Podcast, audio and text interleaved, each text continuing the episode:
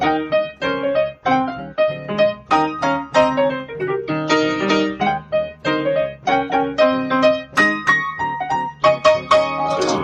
und herzlich willkommen zu Folge 47 vom Was denkst du denn Podcast. Mein Name ist Nora Espers. Mein Name ist Rita Molzberger.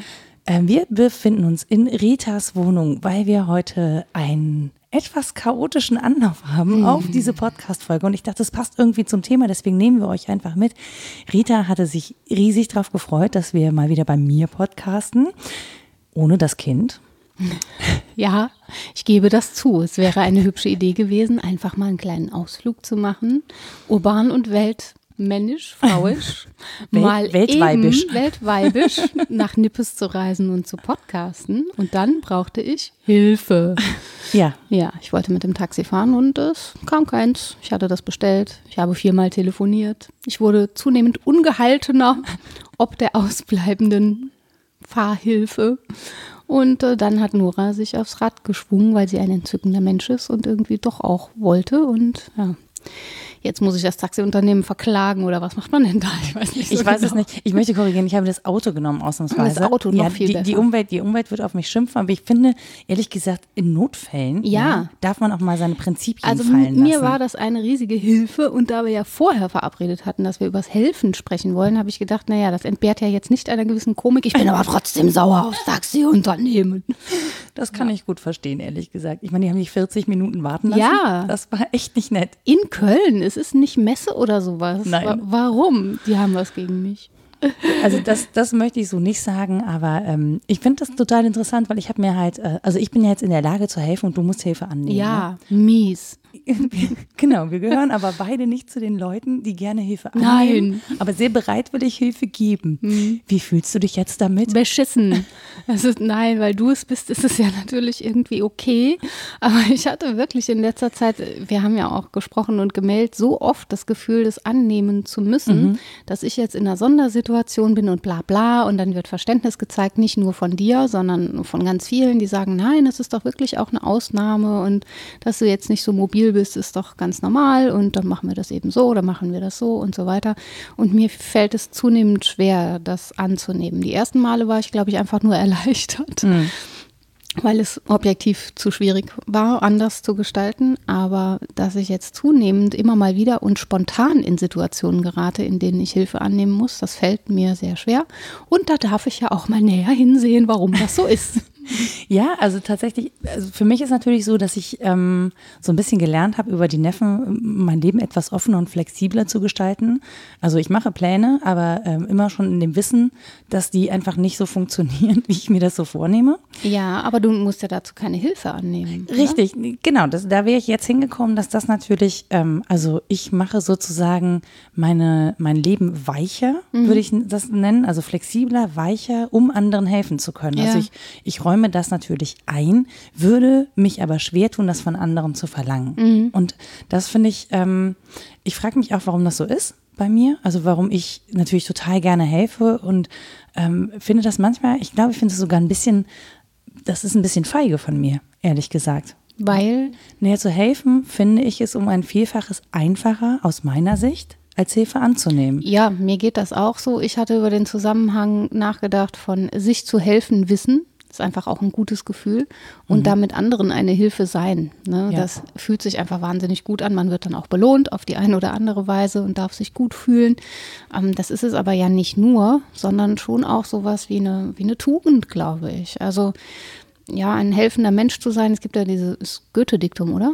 Edel sei der Mensch, hilfreich und gut. Ach so, ja. Ich glaube. Doch. Ich ja. glaube auch, ja. Das ist so eine humanistische Grundüberzeugung, dass es irgendwie dann doch was Gutes ist, wenn man hilfreich ist. Ich habe das Thema für mich so vorgegliedert in unterschiedliche Punkte, aber dieses sich selbst zu helfen wissen kam irgendwie in allen auch vor, fand ich. Also soll ich? ich Ja, bitte. Mal.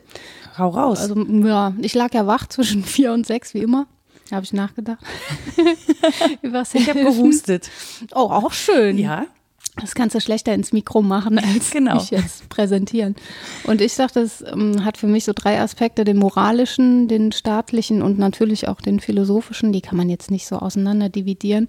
Aber beim moralischen geht es so um die Zwischenmenschlichkeit und vielleicht um sowas wie Tugendethik versus Pflichtenethik.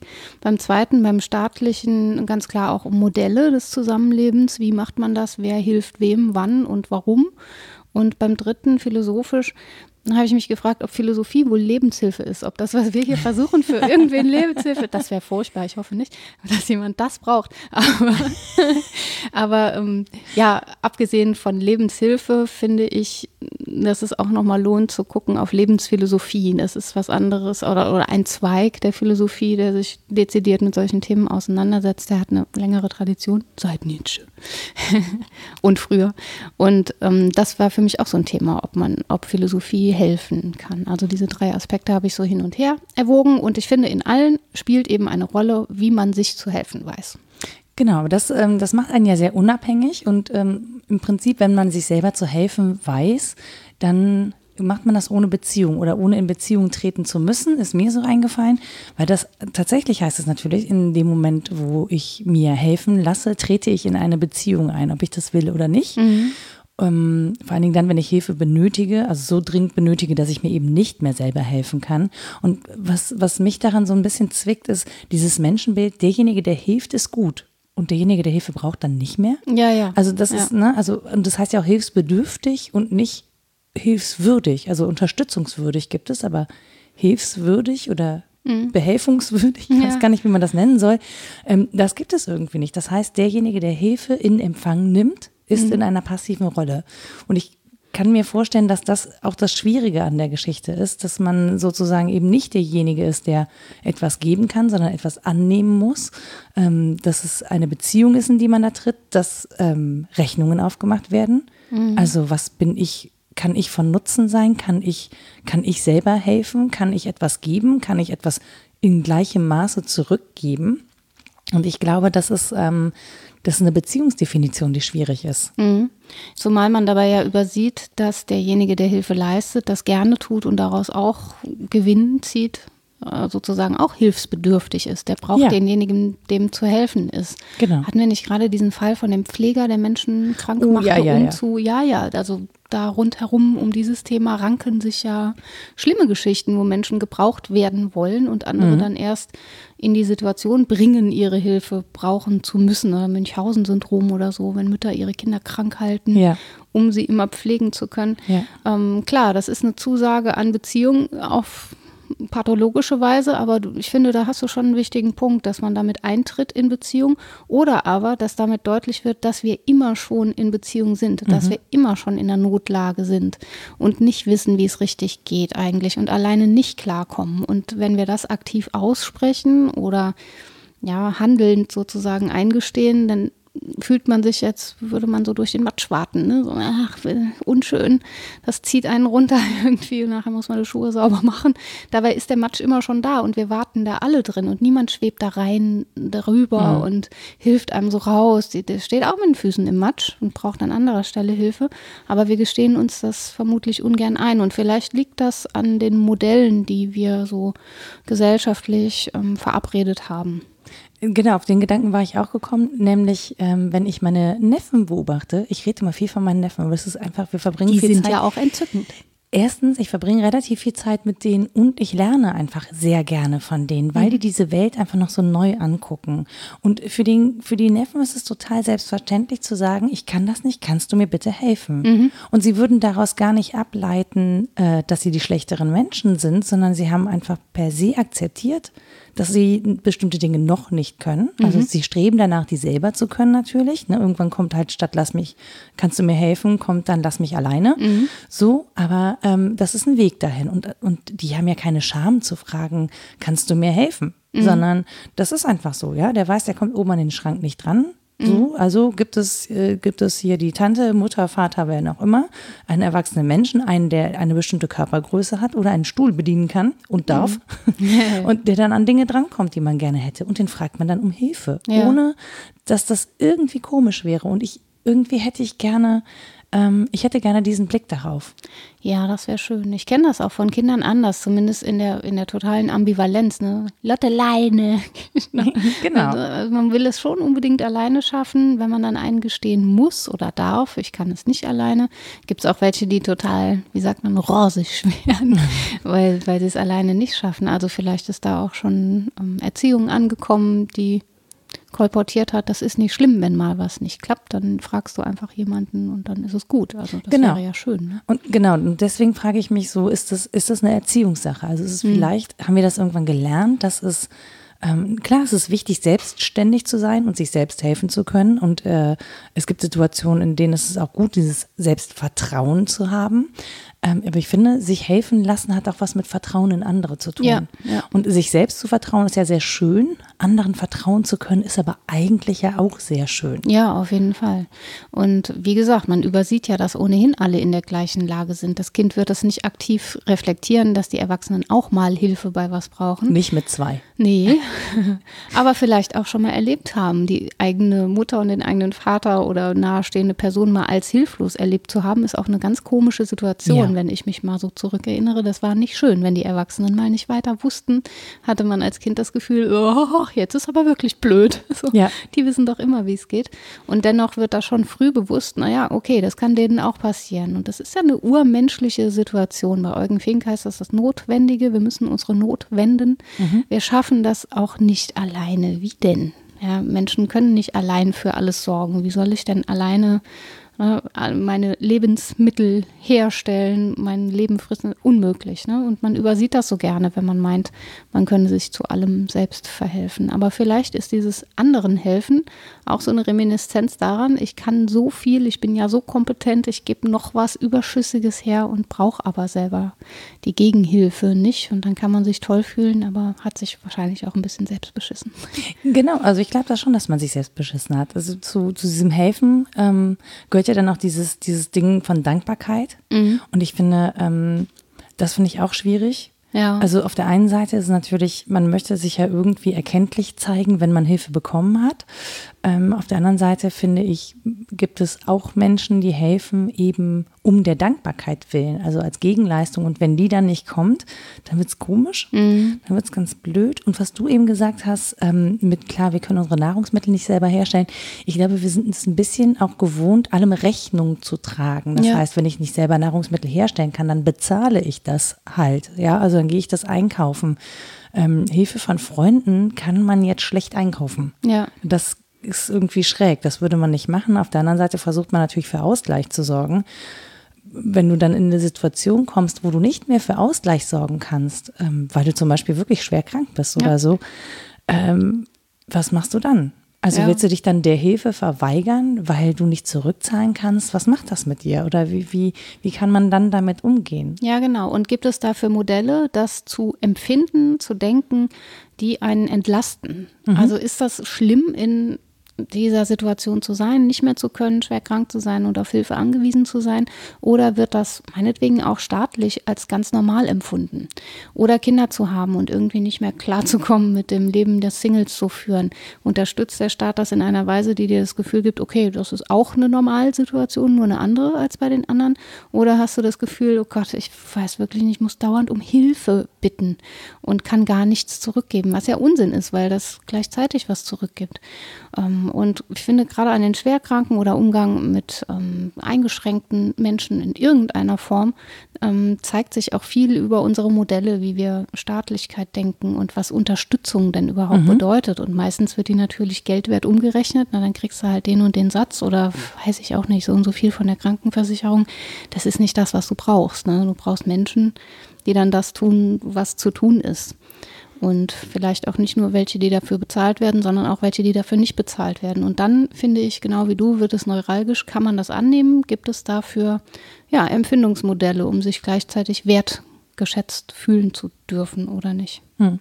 Und das weiß ich halt, ehrlich gesagt, weiß ich das auch nicht. Also ich hänge noch so ein bisschen an dem Vertrauensding. Ich glaube, ich vertraue mir am liebsten selber hm. und vertraue sehr ungern anderen Menschen. Hm. Ähm, und Vielleicht hilft das Beispiel noch weiter. Ich habe am letzten Dienstag einen Workshop gegeben zum Thema Hate Speech mhm.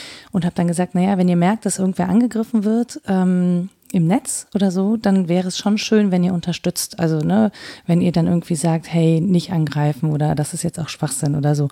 Und dann sagte einer äh, von den Jungs, und das fand ich sehr spannend, ehrlich gesagt, er meinte, na ja, aber ich will gar nicht, dass mir jemand zur Seite springt, weil der spricht dann in meinem Namen. Ja. Und ich weiß nicht, ob das, also vielleicht denkt er was ganz anderes, vielleicht hilft er mir und ich möchte gerade gar nicht, dass der mir hilft. Oder ich bin gar nicht so ganz seiner Meinung oder wollte was ganz anderes sagen. Und dann wird man so, du hast es, glaube ich, paternalisiert ja, genannt, genau. ne? Mhm. Genau. Und dann habe ich gedacht, stimmt, das ist, das ist auch in solchen Debatten ein Punkt. Ne? Also wenn es jetzt zum Beispiel, da ging es um Diskriminierung, ähm, der hatte Migrationshintergrund, der junge Mann, und äh, ist eben in so eine rassistische Debatte reingeraten und meinte so, ja, aber da gibt es Leute, die sprechen für mich, deren, deren Fürsprache will ich überhaupt mhm. nicht so. Und dann fühlt er sich bevormundet. Und ich kann das Gefühl total nachvollziehen. Mhm. Und ähm, meine, mein Lösungsvorschlag an der Stelle war dann einfach zu sagen, naja gut, dann frag die Leute in der persönlichen Nachricht, also nicht öffentlich, zum Beispiel, kann ich dir helfen? Wie kann ich dir helfen? Oder einfach, hey, wie geht's dir? Brauchst du Unterstützung oder irgendwas, bevor man einfach sozusagen äh, den, das Superman-Kostüm anzieht mhm. und da reinspringt. Ja, genau. Father knows best. Das ist so ja. der Satz zum Paternalismus. Den hatte ich tatsächlich auch auf dem Zettel, weil das ja gen genau die Falle ist, in die man vielleicht tappt. Ne? Entweder man fühlt sich so doll und selbstwert, dass man anderen helfen kann, oder man hat die Weisheit mit Löffeln gefressen. Die Löffel habe ich auch noch auf dem Zettel, die kommen später. und ähm, meint, in deren Namen was sagen zu können. Und klar, gegen diesen sehr direkten, aktiven Paternalismus kann man sich ganz gut aussprechen und sagen, öh, das brauche ich jetzt nicht.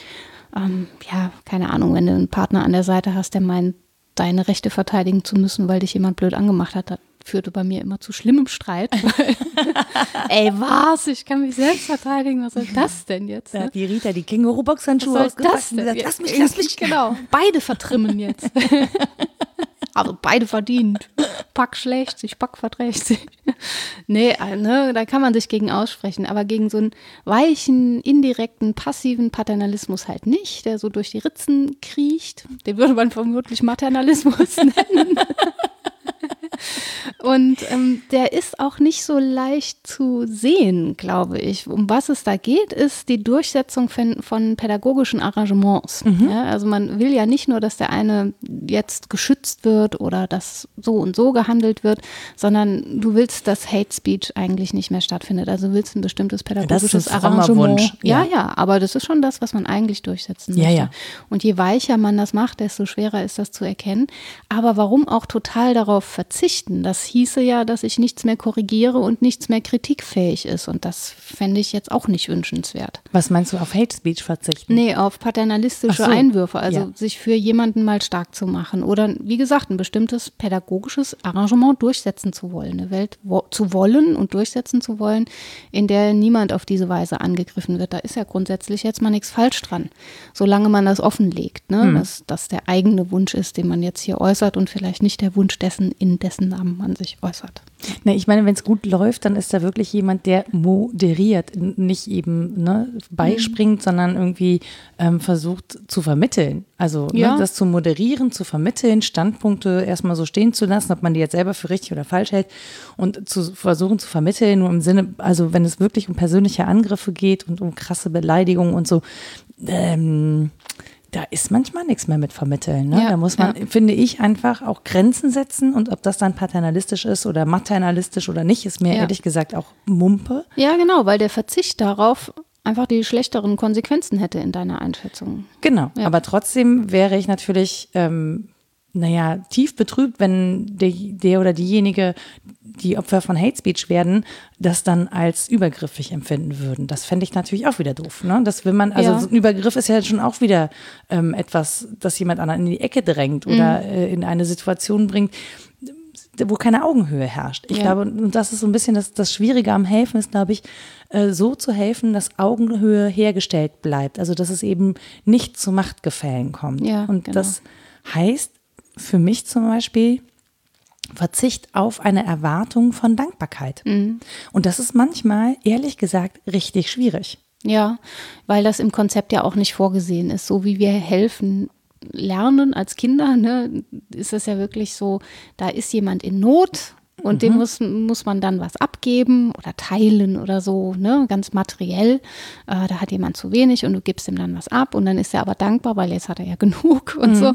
Das ist schon so die einfachste Form von Helfen, die wir kennenlernen, denke ich. Und da sind wir eben noch beim Aufrechnen und darauf zu verzichten und zu sagen, nee, es geht um sowas wie eine ethische, moralische Haltung, wie gesagt, Tugendethik vielleicht, gar nicht aus Pflicht, sondern aus Tugend so zu handeln und dann eben auch nicht Verpflichtungen daraus abzuleiten, das scheint nicht so leicht zu sein. Und was ich, was mir so auffällt, ist, ich glaube, wir denken Hilfe immer vom aktiven Part her, immer mhm. vom Helfenden her und nicht vom, von demjenigen, der ähm, in der misslichen Lage ist, im Zweifel Hilfe empfangen zu müssen. Ja. Also das finde ich so ein bisschen schräg an der Nummer, ne? dass wir immer was helfen. Wir lernen, also wir lehren eigentlich ähm, anderen zu helfen. Wir lehren aber nicht Hilfe anzunehmen, ohne dass es uns irgendwie so im Ego vielleicht ja. sogar kränkt. Ich dachte gerade an St. Martin, ne? Der, der Bettler, der ja. kommt da nie vor, immer nur ja. der Typ auf dem Pferd. Genau. Der Römer mit dem Bürstenhelm und dem halben Mantel. Genau, der ja. super Typ mit dem halben Mantel, der ja auch immer noch nicht, also selbst wenn er den, die Hälfte vom Mantel abgegeben hat, ja. Hat er immer noch echt viel, viel mehr. Genau, richtig so. Ne? Also das ist halt und, und, und an, irgendwie ist der, der Bettler derjenige, der auch, ich meine, ganz ehrlich, betteln zu müssen, mm. ist wirklich übend. Das hat was mit Würde zu tun. Und ja. ich glaube, wir denken viel zu selten und viel zu wenig über diese Würde nach, die da auch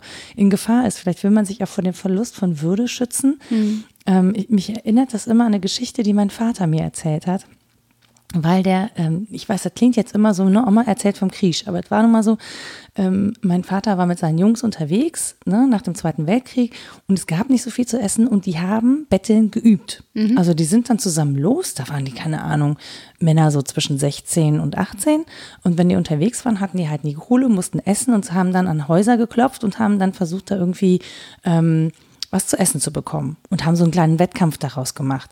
Und ich glaube, die haben das deswegen geübt, weil es einfach wirklich schwer ist, um Hilfe zu fragen und wenn es nur Essen ist. Mhm. Also haben die da einen kleinen Sport draus gemacht, um sozusagen diese, diese Scham abzutrainieren. Mhm. Und ähm, mein Vater fand Betteln irgendwann ähm, der hat das für sich so gedreht, ne? Der war dann stolz. Auch ein Job, den man machen kann. Äh, genau, sozusagen. Genau, genau. Der mhm. war dann stolz darauf, wie gut er das konnte, wie schnell er Menschen durchschaut hat. Das ist ja total notwendig, dass du auch schnell weißt, wer hilft dir, wer nicht. Wer sieht so aus, als würde er dir was geben. Ne? Mhm. Du lernst ja auch so Menschenkenntnis auf eine bestimmte Art und Weise. Ähm, und das hat sein Bild total gedreht. Und er war hinterher tatsächlich sehr stolz darauf, wie gut er das konnte und wie, äh, wie leicht er sich so durchschnorren konnte und wie einfach oder wie leicht es ihm fiel, ähm, Menschen sozusagen was abzuzwacken, weil die haben ja eh alle genug. Mhm. Aber das dann jemandem zu erzählen und dafür eine Bestätigung zu erhalten, das ist, glaube ich, die Königsdisziplin. Also zu sagen, ich also, bin echt ein guter Schnorrer und ich finde, Gesellschaft braucht das auch, dass ja. Leute sich mal so durchschnorren. Das ist schon cool, ne? Dass dann Leute sagen, nö, finde ich auch, machst du super. Das ist, glaube ich, eher selten. Nee, gar nicht, tatsächlich. Nee. Ja, weil, weil das so eine Grenzüberschreitung ist und weil ja, er auch auf eine Form ja. mutig ist, hat er dafür wirklich auch am Ende Anerkennung ja. bekommen, ne? Ja, so erlebt man die meisten eben auch nicht bettelnd, ne? Also nee. in der Bahn oder so dann ist ja häufig so ein auswendig gelernter Spruch mhm. ähm, auf den Lippen, der dann auch gebetsmühlenartig wiederholt wird. Das ist bestimmt auch eine Einübung, aber ja. eben nicht die, die dein Vater praktiziert. Ja, ja, hat, ne? aber so ein Typ wie mein Vater, würdest du dem was geben? Ja, ich glaube schon. Ja, aber nur weil es ja. unterhaltsam wäre und nicht die Regel, ne? Ja, aber ich glaube genau. sonst. Aber wenn alle so wären, wäre es natürlich schwierig, sich da durchzulavieren. Genau. Auch da, da hat man die eigenen Grundsätze, wem man jetzt hilft. Ich versuche zum Beispiel eher obdachlosen Frauen was zu geben als obdachlosen Männern, was natürlich totaler Käse ist und auch nicht durchgehalten wird von mir. Hm. Ich weiß aber, dass sie einen schweren Stand haben oder ja, Menschen, die andere besonders ekelhaft finden, die nach Pisse stinken, die kriegen was, weil die von sonst niemandem was kriegen in meiner Welt. Das heißt jetzt nicht, dass sie sich alle einnässen müssen. Also, Bitte ja, nicht. Nee, ist ja schwierig, ja. ne? Und ja. du versuchst da irgendwie so äh, Kriterien aufzustellen. Und letztlich gibt es auch keine klare Abgrenzung zwischen Pflichtenethik und Tugendethik. Also ob man das jetzt aus einer Haltung heraus macht oder da eine Pflicht spürt und das vernünftig nochmal aufsortiert für sich, warum man das jetzt getan hat. Letztlich sind das so Momententscheidungen, ähm, wann man ungefragt auch hilft. Ja. Und ja, manchmal hilft Ähnlichkeitsempfinden, glaube ich, mhm. selbst schon mal in der Situation gewesen zu sein, sehr.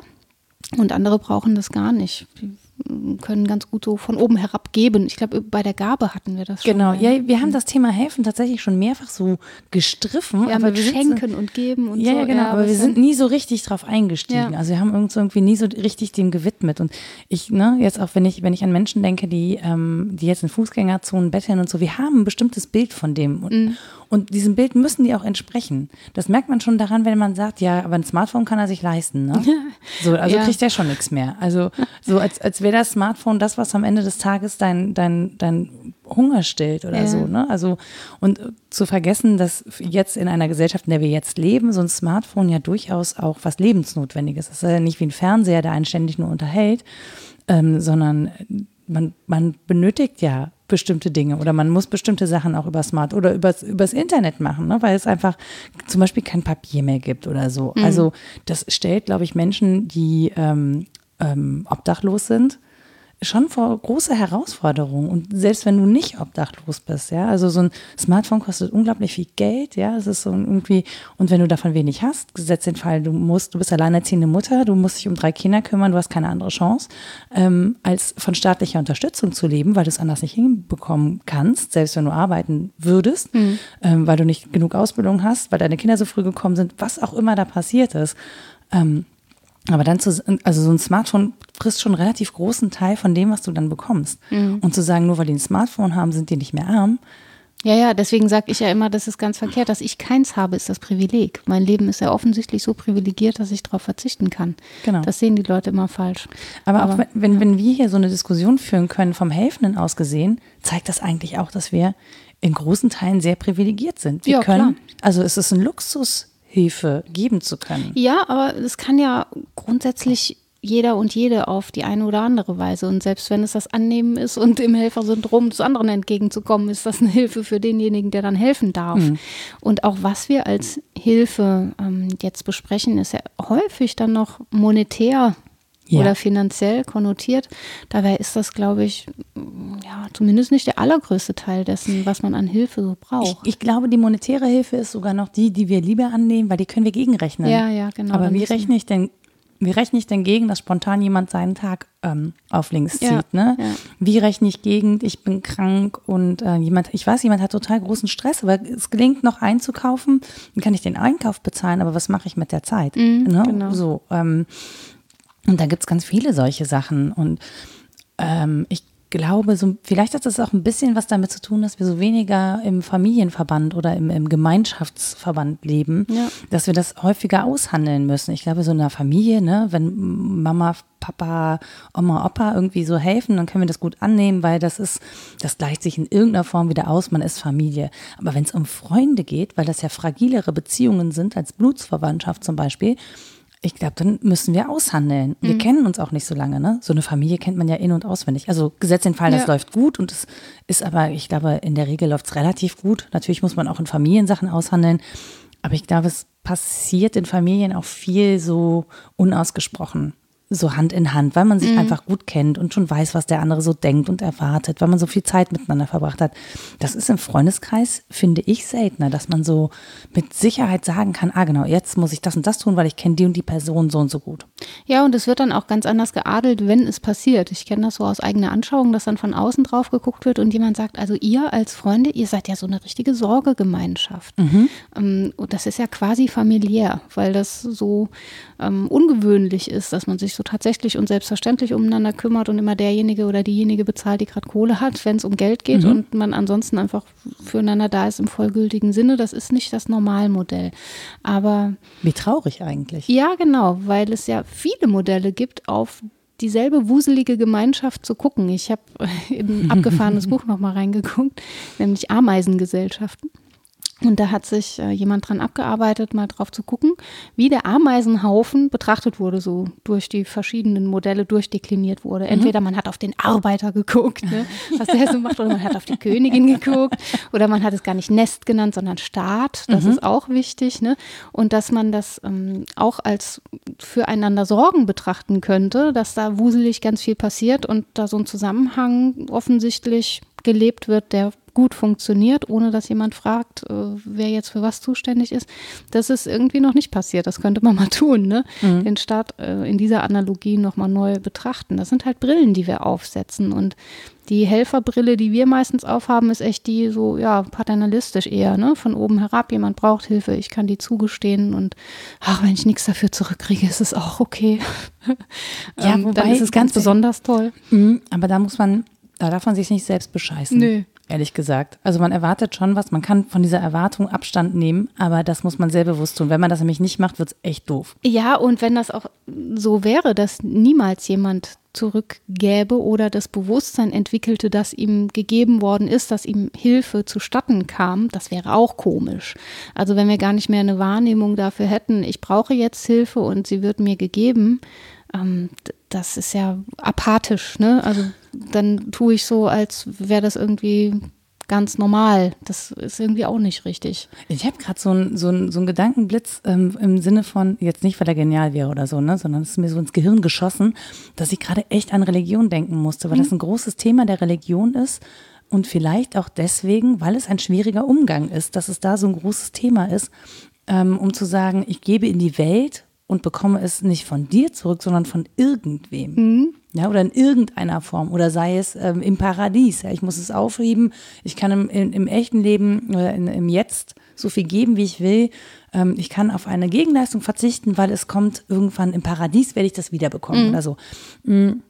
Darin liegt schon auch, glaube ich, die Grundannahme und die Grundkenntnis des Menschen, dass man eine Gegenleistung erwartet und dass es eine gewisse Form der Education benötigt, um sozusagen auf diese Gegenleistung zu verzichten. So ein fairness Gedanke. Ne? Irgendwann, ja, ja. irgendwann muss ich das so rauszahlen und dann erst im Ja, ja, aber, aber manche so Religionen denken ja. das so, ja. Jetzt ja, komme ich zu katholische den, schon auch, ne, oder? warte, jetzt kommen meine oh. langen Löffel. Gleich darfst du kotzen.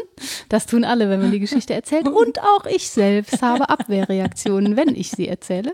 Aber so wie mir das vermittelt wurde in meiner christlichen Erziehung, äh, gibt es einen mehr oder minder schönes Bild dafür, wie man Himmel und Hölle denken kann. Ja, es ist furchtbar, das jetzt zu wiederholen. aber es ist gespannt. halt was dran. Pass auf. Das ist so ähnlich wie der Oma erzählt vom Krieg, nur anders. Also, es unterscheidet sich darin. Es ist dieselbe Situation. Menschen sitzen zusammen, haben Hunger.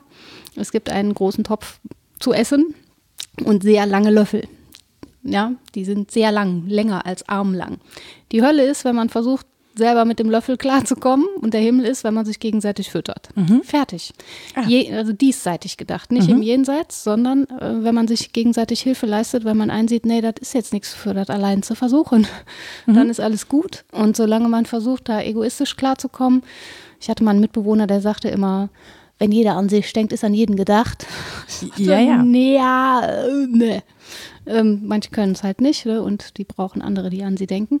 Ähm, wenn man darauf verzichtet und einsieht, es ist einfach auch sinnvoller und schöner miteinander zu tun, dann kann das der Himmel auf Erden sein.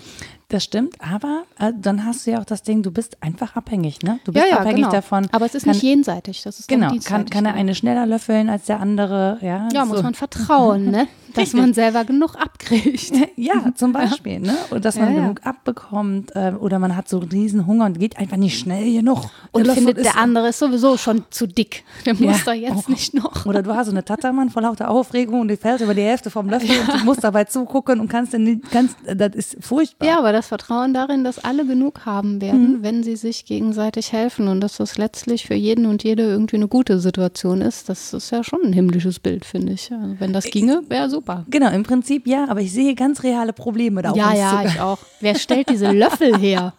Fragt man sich. Und wer will immer Brei essen? Außer Babys. Selbst die wollen das nicht. Nee, ja. Und machen die dann. man muss sich mal vorstellen, was das vielleicht in der Zeit, als dieser diese Analogie hergestellt wurde, was das auch für ein Brei war. Ja, nee, ne, möchte ja, wollen wir alles nicht. Nein, ich sage ja, es ist auch ein bisschen eklig, das Bild. Aber es ist ja was dran. Ne? Also an diesen zwei Versionen davon, ähm, Hilfe zu denken. Entweder ich helfe mir selbst und bin damit auch allein und muss dann aber auch alleine bleiben damit. Mhm. Oder es ist ein Riesenangang, dann zu sagen, ich komme jetzt nicht mehr klar. Oder es gibt eine Grundsituation, in der das völlig selbstverständlich ist, füreinander da zu sein. Das sind schon zwei holzschnittartig ganz gut gegeneinander zu haltende Bilder, die funktionieren, finde ich. Total. Also mir hilft ja immer, aber ich denke ja immer so, ne, klar, wenn ich irgendwie, ich kann das jetzt, ich habe das Privileg, ähm, anderen Menschen ähm, helfen zur Seite zu stellen oder andere Menschen zu unterstützen. Ich weiß noch nicht mal, ob ich das als Hilfe bezeichnen würde. Und natürlich ähm, macht das auch was mit mir und mit meinem Selbstbild. Mhm. Und es ist natürlich auch schön, ne, helfen zu können. Ähm, aber ich versuche mal vom, vom Gedanken dieser Dankbarkeit Abstand zu nehmen im Sinne von, ich gebe halt was in die Welt und es wird dabei irgendwas rauskommen. Ja. Oder ich habe später von irgendwo irgendwas davon. Das ist natürlich auch eine, eine Rechnung, die da aufgestellt ja, wird. Ne? Also es ist klar, es ist, das ist so ein bisschen Selbstbeschiss. Ach ja, ähm, ich kenne auch dieses Theorem ähm, Hilfe zur Selbsthilfe. Das war, glaube ich, in den 80ern ja. ganz in, ne? dass man mhm. nach Afrika spendete und jetzt nicht das übrig gebliebene Essen in den Umschlag tat, sondern quasi half, den, wie soll man sagen, die Löffel zu kürzen, damit jeder selber essen kann. Ähm, Aber hat man dann wirklich was Gutes getan? Ja, das ist halt die ja. Frage. Ne? Mhm. Aber dann vor Ort helfen, das klang irgendwie sinnvoller, als sie jetzt abhängig zu machen, die anderen Menschen. Das klang weniger paternalistisch, ist im Prinzip natürlich nur eine Version genau. davon. Ja.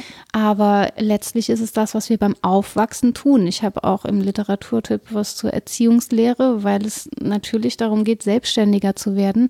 Aber vollständige Autonomie erlangen wir ja nicht. Es ist ja nicht so, dass wir so herangeführt werden könnten, dass wir irgendwann vollständig uns selbst helfen und trotzdem bleibt das Ziel Mündigkeit, also möglichst mhm. gut alleine klarzukommen.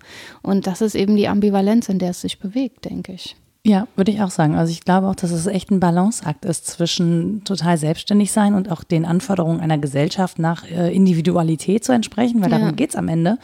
Ähm, und trotzdem ein Gemeinwesen zu bleiben. Ja, genau. Also das, ich, ich glaube, dass das echt ein Spagat ist mitunter. Also wie willst du, wenn du Gemeinwesen bist und dich in die Gemeinschaft gibst, ist, gibst du Individualität ab, weil es nicht anders geht, weil du, das geht nur, wenn du eigene Bedürfnisse sozusagen hinten anstellst. Und ähm, ich glaube auch, dass es was damit zu tun hat, herauszufinden, äh, was die eigenen Bedürfnisse sind und wie wichtig die auch sind. Das hat auch ein mhm. bisschen was mit dem zu tun, was der Buddhismus lehrt, dass man sozusagen sein Ego hintanstellt. Ne? Mhm. Also wir machen ja viele Dinge äh, des Egos willen und dazu gehört ganz sicher auch helfen. Also ja. auch helfen pinselt unser Ego, weil wir es können. Ja, klar. So, oder wenn wir es können.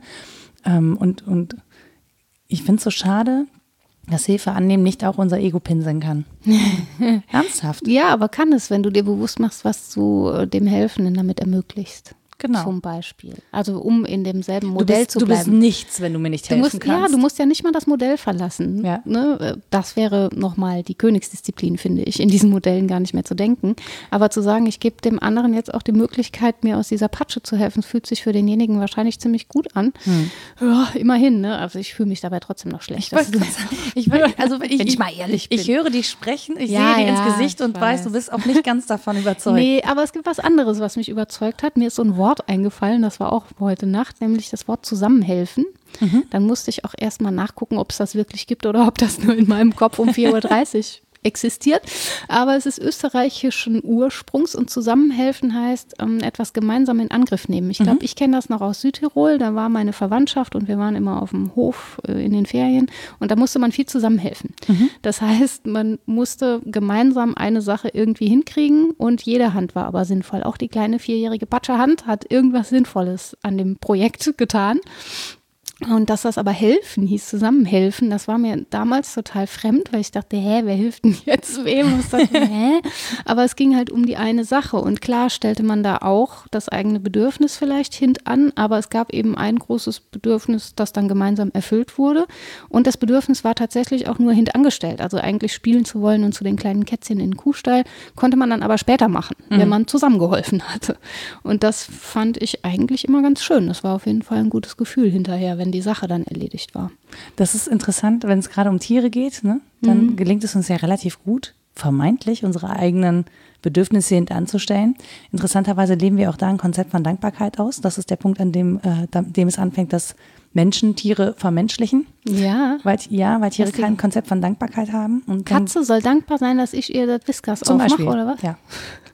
Genau. Ja, nee. ja. Oder dass du dieses, Er dieses kann ja nicht. Also, ja, ja, genau. Das Ja. kann ich, aber äh, also ich weiß auch gar nicht, ob es jetzt für Katzen so unbedingt gilt. Ich glaube, Menschen, die Katzen haben, sind schon, die haben sich schon davon die haben verabschiedet. sich schon ein bisschen davon verabschiedet, dass Mhm. die in irgendeiner Form sich dankbar zeigen. Protest können Katzen irgendwie besser ausdrücken, Mhm. habe ich das Gefühl.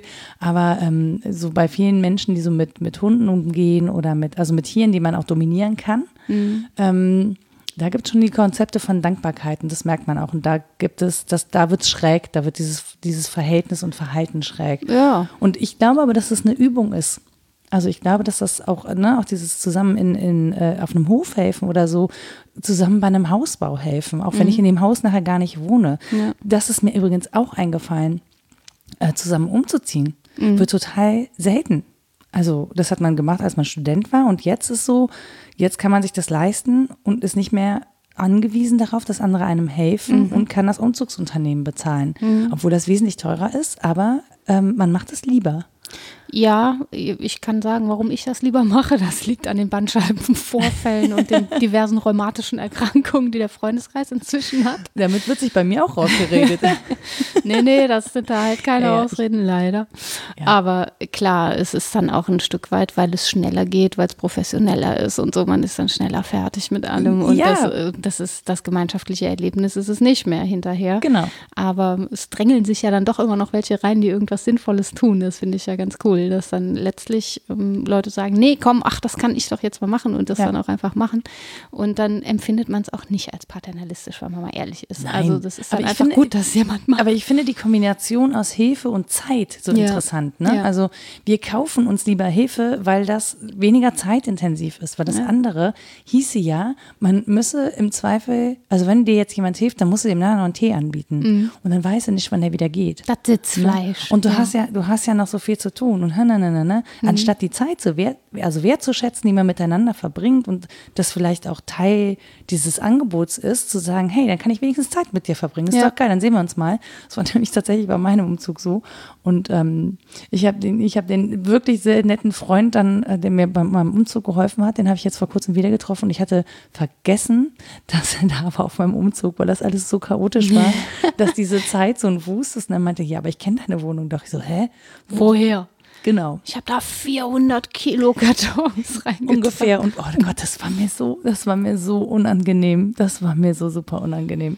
Ja, aber muss es ja nicht, wenn du, ne, sagst. Ja, ich habe mich dann ja auch wieder dran erinnert und meinte so, ey, sorry, es tut mir total leid. Ich habe jetzt nicht deine Hilfe vergessen als solches, sondern ey, diese Zeit war einfach so, das war so stressig, dass Ja. einfach Dinge, die sind mir einfach nicht mehr bewusst. Ja. Und umso schöner, dass sie dann wieder bewusst sind, ähm, denn ich habe dann sehr viel Bier an diesem Abend auf meine Kosten. Gehört auch zur Leistungsgesellschaft, sich da gegenseitig zu entlasten auf die eine oder andere Ja, ja, Weise. das wird auch, also das wird auch noch ein paar Mal passieren. Ja, ja. Das, ähm, das kann man ja gar nicht wieder gut machen. Also das. Verge das Vergessen, das Hilfe, das mit der Hilfe und so, das so Das Bier hilft ja auch beim Vergessen. Das ist das Genau, Gute. richtig. Das, ich glaube, das war die eigentliche Idee dahinter. Verstehe. Aber wir hatten ja auch schon darüber gesprochen, dass Leistungsgesellschaft ja auch historisch mal was anderes bedeutete, nämlich Ja. sich sehr viel Gesellschaft leisten.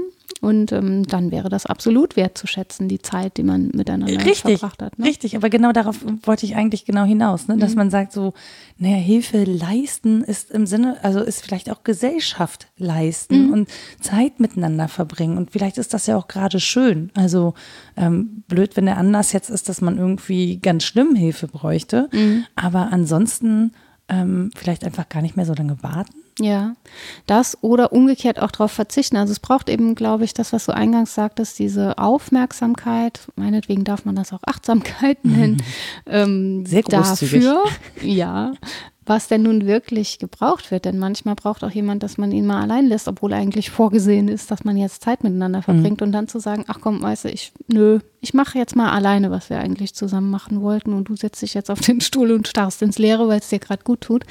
Ne, das erfordert so ein ganzes Spektrum an Wahrnehmungen, was für den anderen, die andere vielleicht gerade schön sein könnte. Und dann kann man es ja auch als Angebot formulieren. Wie du sagtest, man kann einfach mal fragen. Man muss ja auch nicht sagen, du machst das jetzt so und so. Ähm, man muss das nicht bestimmen. Manchmal aber eben doch. Ne, weil es eben auch Situationen gibt, wo jemand sich so sehr nicht mehr zu helfen weiß, dass man ein bisschen darüber bestimmen muss. Das hatte ich jetzt auch schon mal erlebt. und dann, ähm, wenn es zwei, dreimal passiert ist und im Nachhinein jemand sagte, das war genau richtig, dann mhm. fühlt man sich natürlich bestätigt. Aber in der Situation ist es furchtbar, für jemand ja. anders entscheiden zu müssen. Aber auch das ist eine menschliche Grundsituation. Mit so einem kleinen aufwachsenden Kind musst du ständig entscheiden, was für das andere Wesen sinnvoll ist, ob du ihm jetzt hilfst oder alleine machen lässt. Muss das jetzt da durch? Oder ähm, erleichtere ich jetzt die Situation oder was? Und das sind eben große Verantwortungsaspekte, die einem auch Angst machen können. Ich, und ich finde dass tatsächlich, wenn es also nicht nur um punktuelle Hilfe geht, sondern um Zeiträume, in denen man unterstützt, ähm, das finde ich super wichtig, dass man in dem Prozess im Auge behält, dass es eine Möglichkeit geben muss, wieder zur Verselbstständigung mhm. der Person, die die Hilfe annehmen muss ne? oder ja. auch, hoffentlich manchmal auch möchte. Wenn es dann eine gute Beziehung ist, glaube ich, dann ist es auch okay. Ähm, dass man da aber wieder den Raum lässt, sozusagen aus dieser Hilfe wieder auszusteigen. Ja. So, ohne dass das komisch ist oder ohne dass sich jemand zurückgesetzt fühlt. Ja, äh, loszulassen, auch wieder freizulassen, sich selber auch sozusagen wieder ähm, von dieser Anerkennung zu lösen, die man ja durch Hilfeleistung durchaus bekommt. Ne? Mhm. Ne? Ähm, und zu sagen, hey, okay, also ich kann auch darauf verzichten. Es ist irgendwie nicht alles, was mich ausmacht. Und ich, mir geht es viel besser, wenn ich sehe, wie du jetzt wieder alleine klarkommst. Ja, ähm, ja deswegen finde ich den sozusagen Vorwurf an Kant auch unfair, wenn man sagt, er sei so ganz rational, weil letztlich ist es eine kantische Überzeugung, dass ich Freiheit immer dann opfern darf, wenn sie zu späterem größeren Freiheitsgewinn führt. Also wenn mhm. ich dem Kind was wegnehme, womit es sich äh, die Hand abhacken kann, dann ist das letztlich gut, weil mit zwei Händen kann man mehr Freiheit leben als mit einer. Mal doof gesagt. Aber es ne? könnte Kunststückchen lernen, wenn ja, es eine Hand hätte. Ja, und, und gut betteln lernen auch, um mal zynisch zu werden. Aber Pfui. ja, no. Ähm, ja, dass diese Rechtfertigungsschleifen eben daraus resultieren, dass ich mir Gedanken mache über das spätere Ziel, ob damit mhm. Mündigkeit und Autonomie einhergehen oder ob ich jetzt Freiheit nur beschneide, um Freiheit zu beschneiden und weil es für mich schneller gehen soll. So sollst die Schuhe jetzt nicht selber anziehen, dauert so lange, jetzt mach halt. Ne? Mhm. Das finde ich schon einen ganz guten Grundgedanken und der ist auch nicht total rationalistisch, das ist sehr lebenszugewandt, wenn ja. man das mal ähm, runterbuchstabiert. Ich überlege gerade nämlich tatsächlich, also diese Prozesshaftigkeit in meinen Augen, ich bin jetzt irgendwie nicht so super, super, super bewandert, aber ich glaube, diese Prozesshaftigkeit steht in der Kritik zum Beispiel bei sowas wie Hartz IV. Also wenn man sagt, es ist total schwierig, sich von dieser staatlichen Unterstützung wieder zu lösen, mhm. weil der Sprung in die Selbstständigkeit so schwierig ist, mhm. ist in meinen Augen Hilfe an der Stelle nicht zu Ende gedacht. Weil man? Weil man den, das Ende des Prozesses nicht im Blick hat, ja. nämlich die ver, sich wieder verselbstständigen können. Ja, ja, also das ist ja auch da, da statistisch fehlt. einfach klar. Ne? Genau, das aber liegt so offen zutage, dass das offensichtlich Abhängigkeiten erzeugt, statt Unabhängigkeit wieder Genau, aber da ist einfach in, in meinen Augen dann nicht weit genug gedacht. Das ist das Konzept der Hilfe nicht weit genug gedacht, sondern ja, ja. da fehlt einfach an der Schlüsselstelle eine ne Möglichkeit, eine Entwicklungsmöglichkeit vielleicht. Ja, auch äh, Ressourcen, glaube ich. Denn da wirklich zu helfen und nicht einfach zu sagen, sie kriegen den Betrag X, sondern da kommt jemand, guckt sich deine Situation an und versucht wirklich zu helfen. Mhm. Macht dir nicht irgendwie drei Arbeitsangebote pro Monat, die sowieso nichts mit deiner Situation zu tun haben oder dem, was du kannst, sondern hört dir zu und fragt, was denn tatsächlich das deine sehr individuell sind und sehr und wenig. So. Das kostet unfassbar viel ja. Zeit und eben auch großen logistischen Aufwand. Und ich glaube, das ist letztlich ich dem glaub, Staat ist, zu teuer, doof gesagt. Ich glaube, das ist auch einfach unglaublich schwer zu bürokratisieren, ja. weil bürokratisieren heißt ja verallgemeinern. Ja. Ähm, und du müsstest an der Stelle, das ist, glaube ich, der Punkt, wo du von, vom Verwalten ins Individuelle kommen müsstest. Ja, es wurde ja versucht, zum Beispiel mit diesen Bildungsgutscheinen, die groteskerweise natürlich nie abgerufen werden und so. Ne, das sind alles so unbeholfene Modelle, um das zu brechen. Wollte ich gerade sagen, da fehlt aber auch schon wieder, also in meinen ja, Augen fehlt da wieder ein Schritt. Ne? Ja, natürlich. So, aber ich, ich glaube, dass es sich lohnt, deswegen auch nochmal auf dieses, also auf Hilfe und Helfen so präzise zu gucken. Mhm. Ähm, und weshalb mich das, glaube ich, so stört, dass wir Hilfe immer vom Helfenden ausdenken und eben selten von demjenigen, der erstmal in, die in der Lage ist, Hilfe annehmen zu müssen und dann aber auch wieder in die Lage kommen muss, sich seinen Wünschen gemäß, weil ich glaube, wir streben auch natürlich nach Unabhängigkeit in einem gewissen Maße, ne? sonst wären wir da nicht so drauf fixiert. Ähm, Zumindest ähm, viele offensichtlich, mag ja. Ausnahmen geben, ne, die das gerne Genau, aber es steckt ja schon großer Frust darin, eben sich nicht mehr zu verselbstständigen können, sich in dieser Abhängigkeit weiterhin befinden zu müssen oder wie auch immer. Mhm. Ähm, ich glaube schon, dass das ein entscheidender Punkt ist, auch in der Gesellschaft. Mhm. Ähm, da Möglichkeiten zu haben und auch Spielräume. Genau, das ist das eine. Und der andere Punkt eben, den wir auch schon hatten, sich trotzdem würdig zu fühlen, wenn ich denn nicht rauskomme oder auch nicht raus will, sondern zu sagen, ja. hey, das ist meine Form von Existenz und es ist auch gut, dass für mich gesorgt wird. Das ist schon in Ordnung. Also ich glaube, Menschenwürde kann man auf diesen Zetteln, wäre. auf diesen bürokratischen Zetteln ja, mit der Lupe suchen. Ja, ja, ja, die ist auch schwer zu verordnen. Ne? Absolut, ja, klar. Das klar. ist äh, alles nicht so, das ist ja alles nicht Aber so das einfach. würde ja meine Frage ein Stück weit beantworten, wie du das äh, siehst, ob ähm, Philosophie Lebenshilfe sein kann, wenn du sagst, es hilft, über übers Helfen nachzudenken und konsequent drüber nachzudenken mit allen ähm, Unwägbarkeiten, die so dabei sind. Da könnte ich mich ganz gut mit anfreunden Freunden, dass das eine Form von Hilfe ist, die Philosophie auch leisten kann. Ist für mich so, also ich finde, empfinde Philosophie als große Lebenshilfe. Also auch, auch ja. Gespräche mit einer Philosophin empfinde ich als große mhm. Lebenshilfe, ehrlich gesagt. Naja, weil es mir schon hilft, Ding, also Perspektiven auszuloten, ähm, auch mich selber zu verorten. Ne, ja. Auch wenn es nicht statisch ist, ähm, über Dinge nachzudenken, Haltung zu gewinnen, ähm, auch mich zu verändern. Ja, ich glaube, dass das Gegenüber, ganz egal welcher Beruf es ist, eine große Hilfe sein kann, wenn man sich einlässt und zuhört, ne? mhm. ne, weil es den Horizont einfach weitet. Ich musste eben ein bisschen grinsen, weil mein Bruder mich mal daran erinnert hat, als ein Mann äh, mir sagte, ah, ich würde so gerne mal mit dir über Philosophie sprechen. Ich äh, lese auch so viel und ich sagte, nee, ich glaube lieber nicht. Und mein Bruder sagte, doch, das ist deine gesellschaftliche Verantwortung, wenn das schon mal jemand anfragt und überhaupt, du hast doch einen Job und das, das gehört doch dazu. Und am Ende hatte ich mit meinen Bedenken aber recht gehabt und mein Bruder sagte, was, habe ich nie gesagt, dass du dich da irgendwie einlassen sollst ja, also der Mann hatte Hermann Hesse gelesen und äh, wollte irgendwas anderes, aber nicht über Philosophie sprechen. Und ich saß er? da und war der festen Grundüberzeugung so, ich leiste jetzt wirklich mal einen Beitrag, weil der möchte das gerne hören und fing so an und dachte nach einer Stunde irgendwie ist was schräg, bis ich mal verstanden habe, was auch die eigentliche Situation war. Und das war natürlich auch totaler Käse, dass ich dem jetzt helfe, indem wir ein Gespräch führen, aber der hatte das so angefragt und ah, das ging drunter und unterste überscht. Das ging aber was war denn jetzt die, die Intention, um die du so rumeierst? Ja, Watten wohl.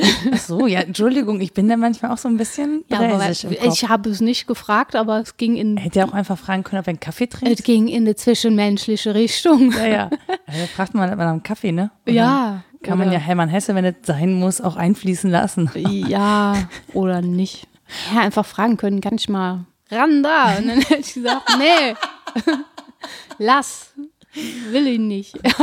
pack, pack, den Hesse wieder ein. der hätte immer ja. vorher gesagt, dass es nur Hesse war. Der hat ja gesagt, er hätte Philosophie gelesen. Unverschämtheit. Naja. Ich würde, würde nie behaupten, ich hätte Philosophie gelesen. Du doch. Wieso? Nein, du bist ich, doch in der Bahn auf Hannah Arendt angesprochen worden. Das stimmt. Komm schon.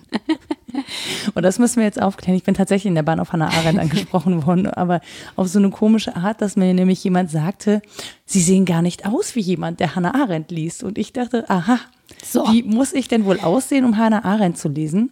Ähm, das habe ich leider nicht gefragt. Siehst du, so und das war, war nämlich nicht. überhaupt kein hilfreicher Kommentar. Auf meinem Zettel steht nämlich auch noch Ratschläge. Ratschläge sind auch Schläge. Ja, genau. Und das ist ja häufig so überhaupt gar nicht hilfreich, wenn man ähm, nur von oben herab irgend sowas gesagt kriegt. So, sie sind doch gar nicht der Mensch da und dafür. Und ich so, hä, was? Wo, woher wissen Sie das? Das ist ein Schwachsinnsrat. Aber dass man sich gemeinsam berät in einer hilflosen mhm. Situation, mhm. das ist ja schon total sinnvoll. Und auch das, finde ich, passiert so selten. Ich erlebe so viele Konferenzen, ähm, bei denen es wirklich um die Lösung einer Problemlage geht. Und wenn man zusammen helfen würde, käme man zu einer prima Lösung und stattdessen werden sich irgendwie bekloppte Bonbons und Ratschläge um die Ohren gehauen. Und das ist wirklich nicht Weil hilfreich. jeder zeigen möchte, wie viel er davon verstanden hat und wie viel er schon selber an einer Lösung gearbeitet hat. Ja, vielleicht. Oder weil man den Horizont des eigenen eben nicht verlässt und nicht so gut zuhört, ob das Argument der anderen Partei vielleicht doch auch stichhaltig ich ist. Ich bekenne mich da aber auch schuldig. Also ja, ich auch, ja klar. Ne? Aber wenn man sich dann kurz den Gedanken macht, wollen wir hier sein? Und wem hilft das, dass wir hier sein? Dann kann man sehr unruhig werden. Da kann man einfach sagen, lass uns alle einen Kaffee trinken, ja. haben wir mehr von. Kennen Sie das Konzept der gemeinsamen Beratung? das ist was anderes als das, was wir hier machen. Ja, ja. Weshalb ich äh, Meetings ja auch grundsätzlich, wenn es möglich ist, meide. Aha, ja, auch eine Möglichkeit. Ja, das äh, ist äh, mein, meine einzige Möglichkeit, glaube ich, irgendwie heil durch diese Kannst Welt. du jemand anders diese Zeit schenken? Richtig, Ja. das ist tatsächlich die Idee dahinter, diese Zeit irgendwie äh, mit Sinn zu füllen und sie äh, jemand anderem zu schenken. Ja, ich hatte mir auch immer mal vorgenommen, aufzustehen und zu sagen, dies ist Raub an Lebenszeit. Ich möchte das nicht. Und ich glaube, sie alle möchten das auch nicht, aber das habe ich mich nie getraut. Ne, wer weiß, vielleicht kommt das noch und dann kannst du hier davon berichten. Wir freuen uns Uh, darauf. das wird eine Aufgabe. Ja.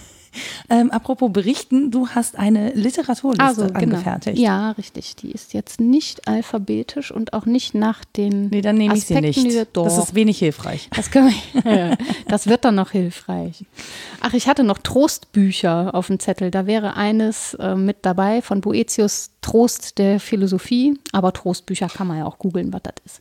Egal. Äh, wichtig wären neben Boetius Albert Karl, äh, Karl Albert, so rum, Lebensphilosophie von den Anfängen bei Nietzsche bis zu ihrer Kritik bei Lukács wenn man sich für dieses Thema Lebensphilosophie interessiert und Kritik am Rationalismus und wieder Kritik an der Kritik des Rationalismus, dann ein backsteinartiges Werk äh, von Johannes Drehrup, das ist dessen Diss und es ist wirklich so dick wie ein Backstein über Paternalismus, Perfektionismus und die Grenzen der Freiheit. Ähm, dann Klaus Rippe, Tugendethik, wenn es um diese Abgrenzung Tugendethik, äh, Pflichtethik geht. Nils Werber hatte ich erwähnt mit den Ameisengesellschaften. Das heißt im Untertitel eine Faszinationsgeschichte. Das finde ich auch sehr schön. Ähm, weiter Philippa Foot, die Natur des Guten. Auch da geht es um Tugendethik und Eugen Fink, Erziehungswissenschaft und Lebenslehre. Das klingt doch super. Also wir können jetzt gucken, was Trostbücher sind und haben ein bisschen Lebenshilfe, äh, Lebensphilosophie. Und Nora hat mir heute ihre Zeit geschenkt und ich möchte öffentlich Danke sagen. Aber ich möchte auch Danke dafür sagen, dass du mir deine Zeit geschenkt hast. Dass ich deine Hilfe angenommen habe. Ja, wirklich. Sonst Ja. hätten wir heute keinen Podcast aufgezeichnet. Das stimmt, ja. Also an dieser Stelle sagen wir euch Danke fürs Zuhören und für eure Zeit. Und wenn ihr uns Feedback geben wollt, dann schreibt uns doch einfach entweder auf www.wasdenkstudenn.de in die Kommentare, bei Twitter unter wddd-podcast oder ihr schreibt eine Mail an rita.wasdenkstudenn.de oder nora.wasdenkstudenn.de. Und ja, ansonsten würden wir sagen, ah ja, genau, ihr dürft uns auch unterstützen, ihr dürft uns helfen auf Steady. Wir fragen sehr ungern danach, aber Seid edel, hilfreich und gut. Genau, ja, also ihr, ihr würdet etwas Gutes tun, denn das unterstützt diesen Podcast. Also bis bald. Tschüss. Tschüss.